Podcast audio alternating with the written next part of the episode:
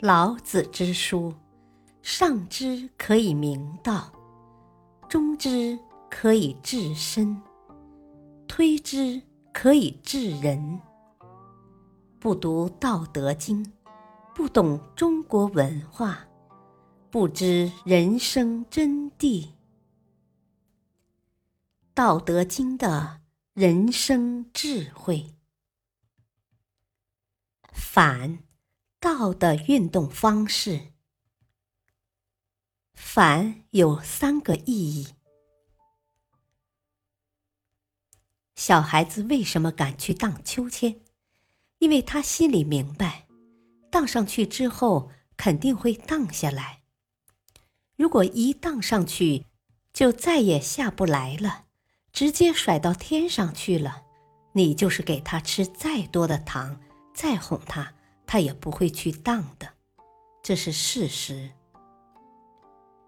易经》告诉我们：“物极必反。”很多人听到“物极必反”这四个字都不是很明白，所以老子在《道德经》第四十章直截了当的说：“反者，道之动。道是要动的。”如果道不动，它就没有作用。道怎么动呢？用反的方式来动。一切都在朝坏的方向运动。比如人越活越老，我们倒是希望能越活越年轻，但就是做不到。制度刚开始时非常有效。过一段时间就没有效果了。所有的东西都是越来越陈旧。这就是反者道之动。这个“反”字一共有三个意义，我们一定要搞清楚。反的第一个意义是返，即返回原点，回到起点。我们为什么很少讲始终，多半讲终始？因为我们有一种期待，结束就意味着开始，这样的结束才有意义。反是道动的根本原因，这是老子非常重视的一个字。反的另外两个意义，是解释反的现象。第一种现象是说，发展是从正面发展到反面。如果你不爱一个人，你会恨他吗？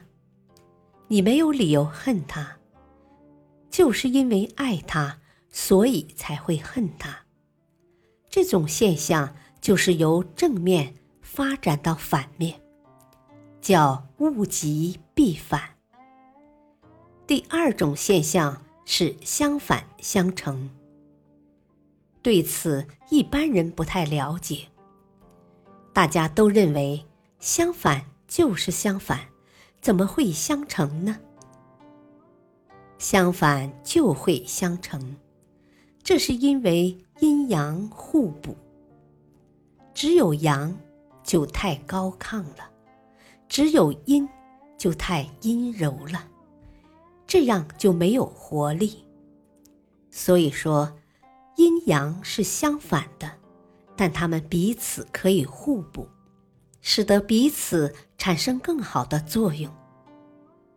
我们常常讲，一件事情是一体两面的，应该两面都照顾到，而不要只看到一面。反字有三个意义。但无论是返回原点、物极必反，还是相反相成，其实都是自然发展的基本规律。这个规律表明，宇宙中万事万物的变化都是无尽的循环往复。